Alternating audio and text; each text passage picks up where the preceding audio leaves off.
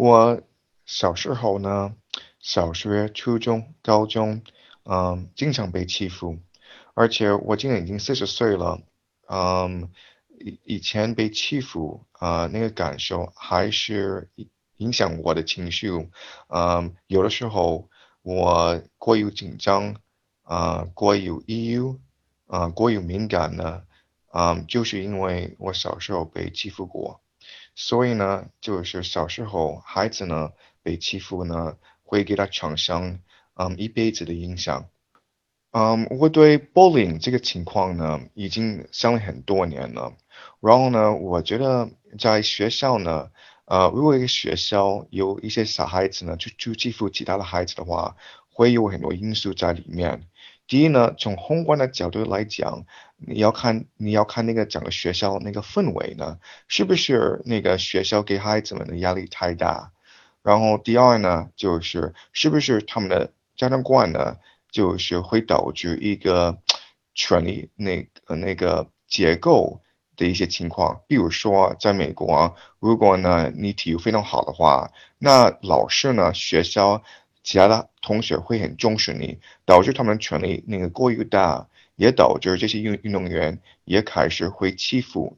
啊其他其他的学生，因为毕竟呢，就是说，呃，学生也也不太懂事儿。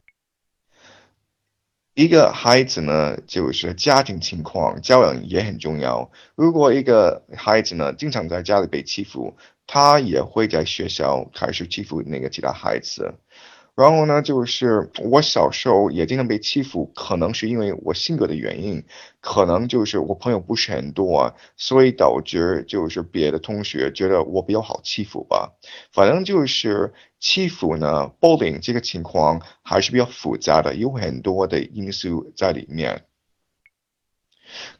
可是无论如何呢，就是一个学校呢，我个人觉得不能允许任何的。啊，bullying 的情况存在，因为呢，如 bullying 呢是是表示这个学校的氛围环境不是很健康，是那这个如果有 bullying 的话，就表示学校呃给孩子们的压力是过于大，而且学校老师应该一起讨论反思，一起想办法怎么解决这个问题。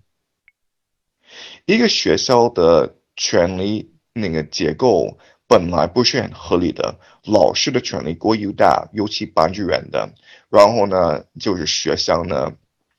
他们呢本来不太懂事，就是会按照班主任的老师的意思，那个思维还有行为来做事情的。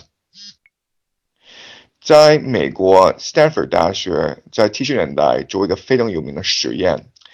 那个教授呢，把他的嗯学生分两种，嗯，他们就是把这些孩子那个学生放在监狱里面，有一种学生呢是作为警察，第二种学生是作为就是说被被关起来的人，然后他很快发现这些警察的学生呢，就是开始马上欺负呢，过于暴力的欺负这些被关起来的的学生。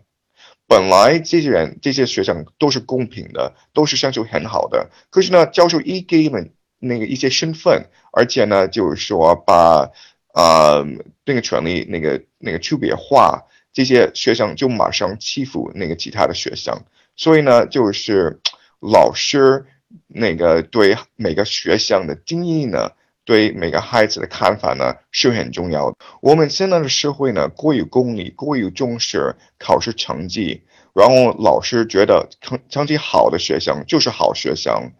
成绩不好的学生就是不好的学生。这个会那个导致学生那个嗯之间的关系会有一定影响力。在我们这个中国比较功利的、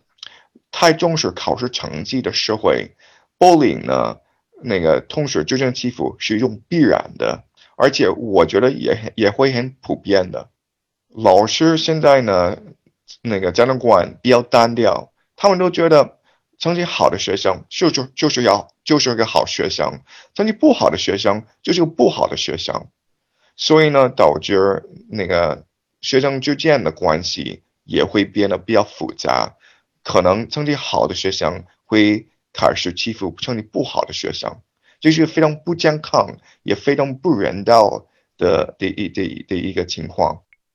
那个总体总体来讲，我觉得就是以后呢，学校应该更重视学生的心理健康，就希望就是他们能过一个比较愉快的、比较快乐的一种童年，这个会对他们那个人生发展是有好处的。